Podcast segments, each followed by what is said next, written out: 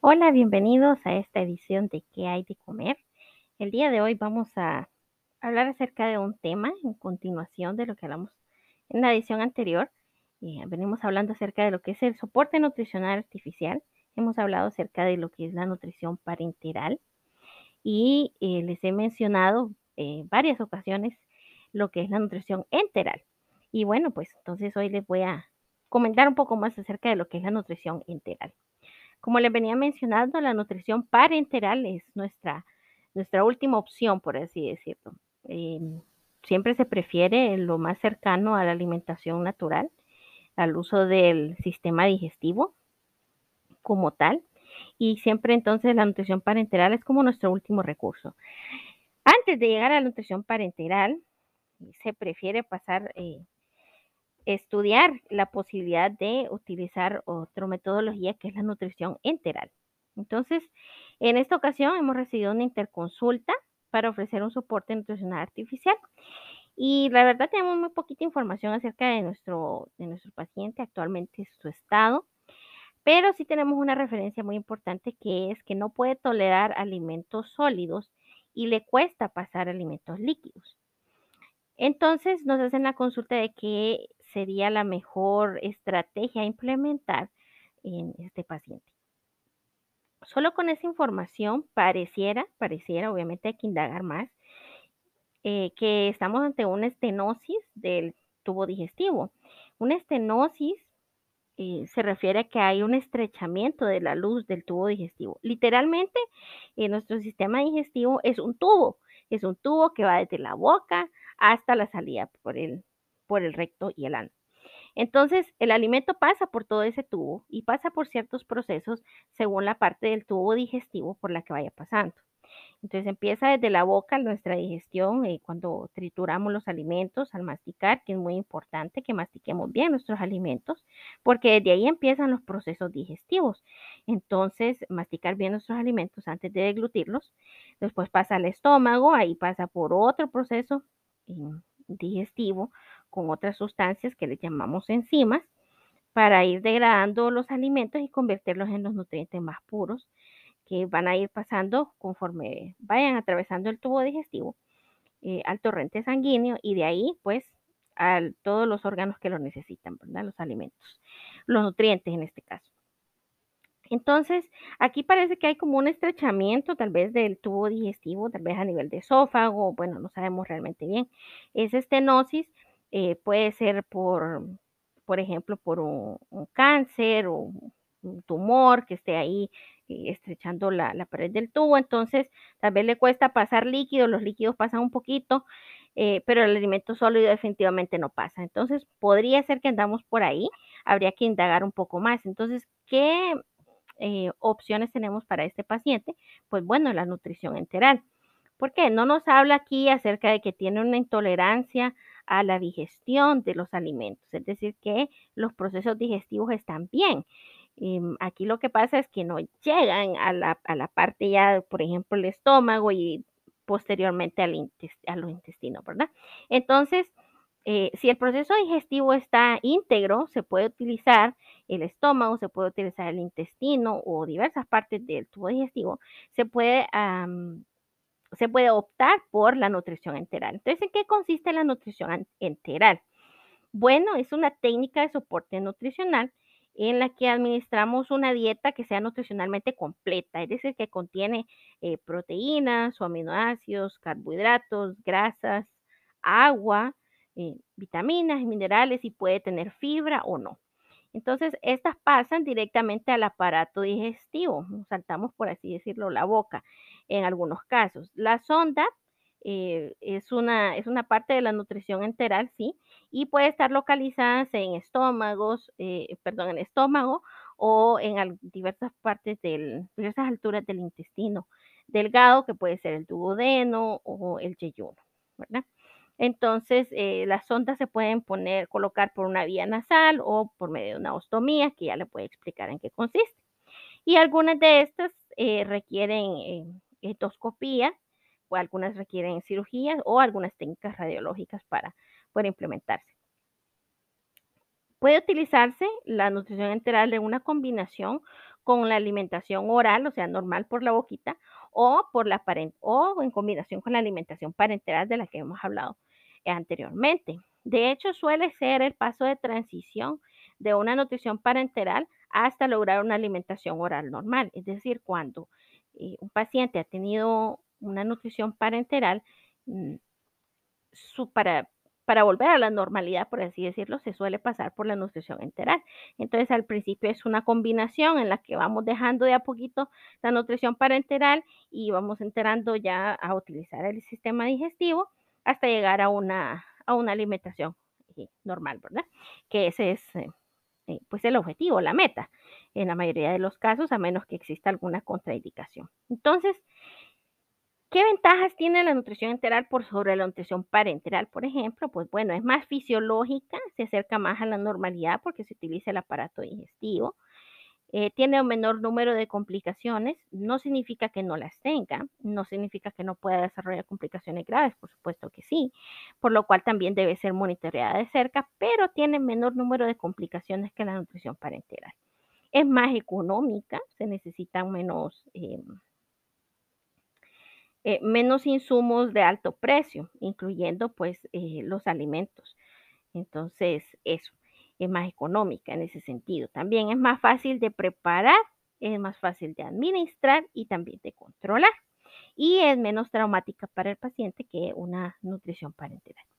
Entonces, ¿cuándo se indica la nutrición enteral? Bueno, eh, podemos hablar acerca de alteraciones mecánicas de la deglución, alteraciones eh, neuromotoras de la dilución, alteraciones de la digestión y absorción de nutrientes, necesidades especiales de nutrientes o incluso en el caso de negación del consumo de alimentos. Entonces, voy a mencionar algunas, em, algunas entidades dentro de estas eh, alteraciones y necesidades especiales de alimentación. Por ejemplo, ¿a qué nos referimos con alteraciones mecánicas? Alteraciones mecánicas, por ejemplo, eh, personas que han tenido una lesión traumática, eh, por ejemplo, a nivel de la boca, eh, tumores, cirugías maxilofaciales, cirugías del aparato digestivo, como les mencionaba, una estenosis del tubo digestivo, también a veces en secuelas de quimioterapia, radioterapia o incluso en casos de hiperemesis gravídica. ¿Qué es una hiperemesis gravídica? Es cuando una mujer que se encuentra en estado de embarazo tiene vómitos incontrolables y muy frecuentes. Entonces, la mujer no está recibiendo los nutrientes que necesita ella y tampoco eh, el feto que está en formación. Entonces, sí hay casos, hay casos en los que, esto no estamos hablando de, la náusea, eh, digamos, normal que puede darse en, el periodo de gestación, sino ya hablamos de eh, vómitos muy, muy, muy severos que definitivamente la mujer no está recibiendo los nutrientes que necesita porque todo lo devuelve, por así decirlo. Entonces también se puede dar en, ese tipo de alteraciones. Eh, alteraciones neuromotoras de la deglución, por ejemplo, personas que han tenido accidentes cerebrovasculares, mejor conocidos como derrames, eh, tumores cerebrales, que afectan los procesos. Recordemos que todos los procesos que realiza nuestro cuerpo vienen eh, dictados por eh, nuestro cerebro, nuestro sistema nervioso. Entonces, hay tumores que tal vez pueden comprimir eh, partes de nuestro cerebro que son las que em, las que dictan cómo se da el proceso de la deglución, Incluso la masticación, etcétera, puede verse afectada. Entonces, eh, en estos casos. Eh, la persona no está recibiendo su, alimentación porque no puede deglutir, no puede tragar, no puede masticar, etcétera. secuelas de traumas, traumas no me refiero psicológicos, sino traumas físicos, eh, cirugías cráneoencefálicas, es decir, del cráneo o el cerebro, estados en los que se disminuye la conciencia, un periodo prolongado, entonces también se necesita, se puede necesitar nutrición enteral. enfermedades mm, que son degenerativas del sistema nervioso como eh, la esclerosis múltiple o la esclerosis lateral amiotrófica. Ya estamos hablando de un poquito de patologías eh, algo específicas, pero tal vez las han escuchado o conocen a alguien que las tiene. Eh, trastornos del sistema nervioso autónomo, entonces esas son, son alteraciones neuromotoras de la dilución que pueden requerir una nutrición enteral. Alteraciones de la digestión y absorción de nutrientes. Por ejemplo, algunos síndromes de mala absorción, pancreatitis, enfermedades intestinales inflamatorias, el síndrome de intestino corto, algunas quimioterapias que nos alteran el proceso de digestión y absorción de nutrientes. Necesidades especiales de nutrientes. Hay pacientitos que necesitan nutrientes particulares o cantidades particulares. Entonces, em, pueden beneficiarse de la nutrición enteral. Por ejemplo, pacientitos que cursan con sepsis, quemaduras, VIH, cáncer, insuficiencias renales, eh, politraumatizados, es decir, que tienen diversos traumas em, alrededor del cuerpo, encefalopatía hepática, que es una, afección del sistema nervioso en los pacientes que tienen eh, problemas a nivel del hígado, ya muy avanzados, por supuesto. También para la negación del consumo de alimentos, aquí me refiero, por ejemplo, hay enfermedades psiquiátricas, eh, depresiones muy severas, también anorexia o Alzheimer llegan a requerir un soporte nutricional y en ellos pues realmente si su su sistema digestivo está íntegro y los procesos, entonces se benefician de una nutrición enteral. Recordemos que mientras más cercano a la normalidad, eh, mejor para, nuestro paciente. Entonces, em, porque preservamos muchas cosas que pasan a nivel del tubo digestivo, de las que nosotros nos damos cuenta. Por ejemplo, eh, tiene funciones inmunes nuestro sistema digestivo. Entonces, em, preservar esas, esas funciones, entonces nos ayuda también a preservar el estado general de salud.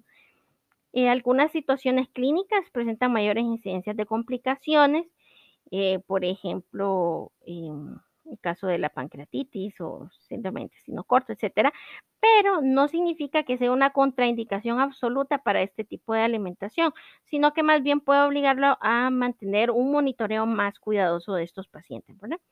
Entonces, en cuanto a la nutrición enteral, podemos administrarla, se puede administrar por medio de una sonda o por vía oral también. Entonces, eh, en este aspecto, la nutrición enteral, pues bueno, requiere, eh, perdón, puede suministrarse por vía oral a manera de suplementos dietéticos, ¿verdad? Eh, cuando el paciente tiene necesidades aumentadas de energía o nutrientes y no presentan alteraciones que impidan la vía oral. Entonces, eh, se toman por boca productos que se obtienen de los alimentos y están diseñados pues específicamente para que contengan muchas calorías o algún nutriente determinado según la enfermedad del paciente.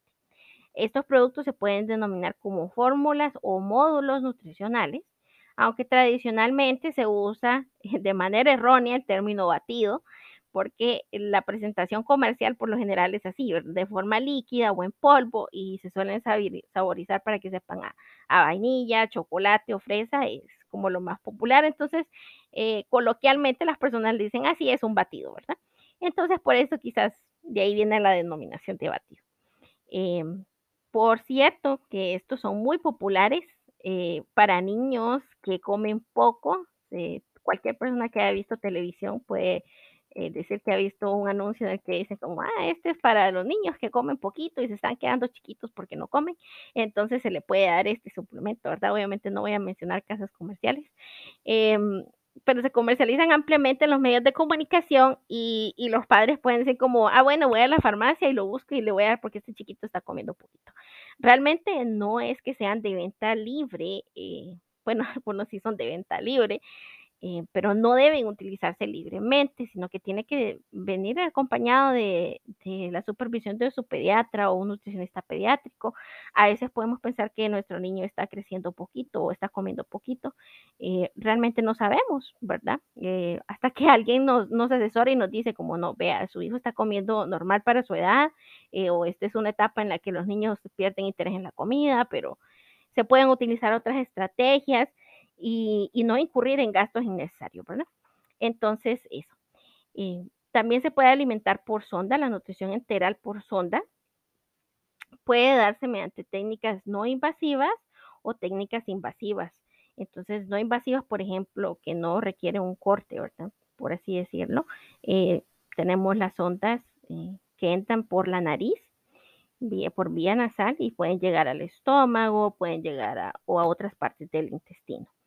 Y, hay técnicas invasivas como lo son las ostomías, que pueden ir hasta al estómago o al yeyuno. Y en este caso, el procedimiento, el procedimiento es, se coloca un tubo flexible de alimentación a través de la pared abdominal. Entonces, vean que este es invasivo, se requiere hacer un corte a través de, bueno, de varias capas, ¿verdad? Para llegar hasta el tubo digestivo. Y este nos permite la nutrición y la administración de líquidos o medicamentos directamente sin pasar por la boca o el esófago. Entonces, ¿de qué depende nuestra selección? Em, aquí, pues bueno, depende el tipo de sonda que vamos a utilizar depende de la duración del soporte nutricional, cuánto va a durar este soporte nutricional, el funcionamiento de los distintos tramos del tubo digestivo para saber a qué altura va a llegar, si va a pasar, si va a ir solamente al estómago o si tiene que pasar más adelante porque el estómago eh, pues no es, no, es, no es viable, o una situación clínica y patología de base. Es decir, todo esto es individualizado tenemos eh, nuestras guías que nos pueden indicar eh, a grandes rasgos, pero siempre debemos considerar la situación particular de cada paciente. Entonces, la selección de la vía, pues bueno, en cuanto a la duración, si es superior a seis semanas, se prefieren las ostomías y si es inferior a las seis semanas se prefieren las, las ondas. Pero bueno, como les indicaba, todo esto debe ser individualizado, ¿verdad? Según la patología de base del paciente y qué es lo que tenemos disponible para utilizar en cuanto al tubo digestivo. Asimismo, los alimentos que pasan por la sonda mm, son diferentes según la parte del digestivo donde va a culminar, ¿verdad? Em, entonces, a donde serán administrados, entonces, según la integridad que tengamos del proceso digestivo, pues será el tipo de, em, el tipo de alimento que va, que, va a administrarse. Y por alimento, pues eh, lo que pasa por sonda o por las ostomías suele ser una fórmula comercial que ya viene preparada y el nutricionista pues se encarga de determinar cuánto se va a administrar, eh, indicar la velocidad o el medio que se va, que, por el que se va a administrar. Y, mm, y bueno, por lo general es así. Entonces, sí existe, eh, se ha utilizado tradicionalmente, yo creo que fue lo primero que se utilizó también, eh, lo que se llaman las, las fórmulas artesanales, por así decirlo, que consiste pues básicamente en hacer un licuado, un licuado de, de alimentos, de papa, carne, aceite, agua, em, y que se pasa por la sonda. Pero obviamente este, esta fórmula artesanal no es como quien dice como, ah, mira, aquí está, bueno, lo que vamos a almorzar nosotros, lo echamos ahí y ahí que va, ¿verdad? No, eso eh, tiene que ser también indicado por el nutricionista.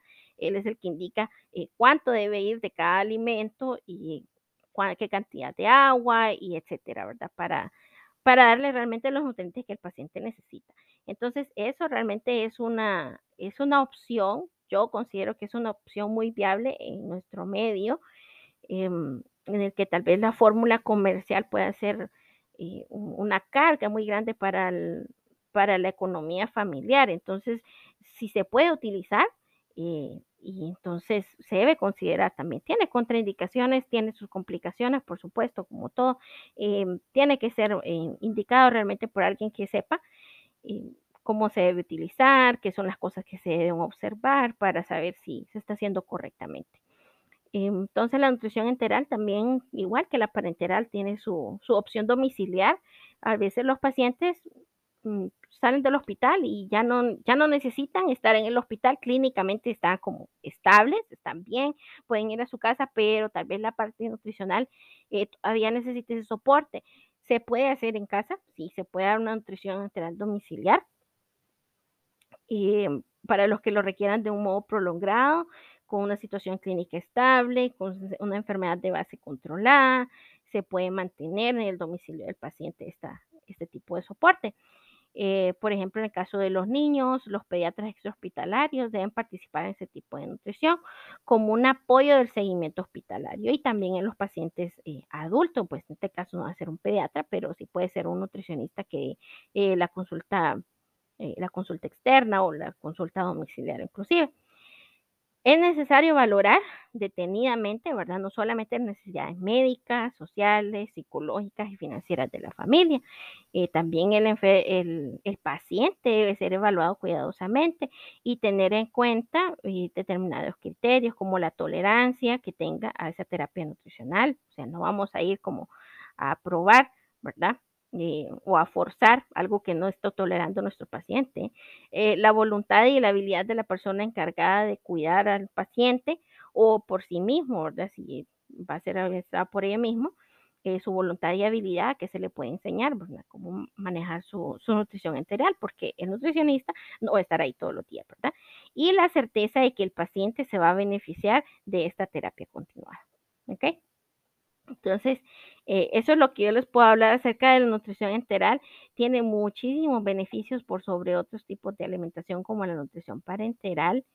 Y, y bueno, todo debe individualizarse, ¿verdad? Eh, quiero hacer un comentario final, en este caso de las, de las fórmulas artesanales versus las fórmulas comerciales. Es cierto, las fórmulas comerciales eh, facilitan mucho las cosas y también eh, son, son realmente preparadas eh, con mucho cuidado, muy meticulosamente y sabemos exactamente eh, la cantidad de nutrientes que está, que está aportando la fórmula comercial. Y excelente, de verdad, en el ámbito hospitalario, excelente. Pero también debemos considerar, en, particularmente en, en, los casos de la nutrición enteral domiciliar, el uso de la fórmula artesanal. Uno de los grandes peros que les hemos puesto a las, a las fórmulas artesanales es la posibilidad de una contaminación. Una contaminación, eh, contaminación de, de eh, alimenticia, por así decirlo, ¿verdad? Que nos podemos dar una intoxicación alimentaria. ¿Es posible? Claro que sí, se han dado casos, por eso es que es un gran pero. Pero eh, yo creo que debemos estudiar hasta qué punto está justificado que las veamos de menos y que dejemos de utilizarlas. En particular en la parte domiciliar, si nuestro paciente siempre se ha alimentado en casa y nunca ha tenido problemas de intoxicación, pues veo que es menos, menos riesgoso. Eh, tal vez en el ámbito hospitalario se puede dar un poco de mala manipulación eh, al preparar las fórmulas artesanales y se prefiere pasar por lo, a la fórmula comercial porque es más, eh, más inocua. ¿verdad? Entonces, eh, sí hay que tener mucho cuidado en el momento de aplicar la, la, fórmula artesanal, pero yo creo que si se informa muy bien a la familia de lo que son los procesos eh, de inocuidad de la preparación de los alimentos, se puede preparar la, la fórmula artesanal y bueno, obviamente estudiar la tolerancia y estudiar que eh, la familia esté realmente dispuesta a pasar por todos estos procesos de, de separar las tablas de picar, que bueno, la licuadora que va a ser para para nuestro pacientito, pues va a ser exclusivamente para él. Eh, la preparación de los alimentos como súper inocua. Entonces, eh, es, una, es una alternativa realmente que se puede prestar bastante en nuestro medio, en la que la parte económica por lo general está bastante afectada y la fórmula comercial no suele ser eh, de, un, de un precio bajo y se entiende por todos los procesos que lleva y etcétera. Entonces, eh, pero pero que no sea un impedimento eh, la parte económica tal vez para alimentar a nuestro paciente por vía enteral. Eh, es, más fisiológica, es más cercana a lo que es la realidad de nuestros pacientes en casa. Entonces, yo creo que vale la pena estudiar y realmente ver qué tan cierto, por así decirlo, es que, eh, que la nutrición mediante fórmulas artesanales eh, esté contraindicada o que no se recomiende. ¿verdad? Yo creo que mientras más cercano a, a los procesos normales de nuestros pacientitos, pues mejor, ¿verdad? Entonces, eh, les dejo la inquietud, ¿verdad? Que estudiemos lo que son las fórmulas artesanales. Preguntemos a nuestro nutricionista, preguntemos a, a nuestro médico, ¿podemos utilizar fórmulas artesanales? Enséñeme a utilizar fórmula artesanal en casa. No me da el presupuesto para estar comprando eh, fórmulas comerciales, entonces puedo, eh, enséñeme. Yo creo que cuando tenemos pacientes que necesitan una, un soporte nutricional, ellos se interesan mucho en cómo, en cómo llevarlo, porque saben los beneficios y la importancia que tiene pues alimentar a nuestros pacientes. Entonces, eso sería por hoy. Les agradezco que escucharan esta edición de ¿Qué hay de comer? Y nos vemos en una próxima, nos escuchamos en una próxima. Hasta luego.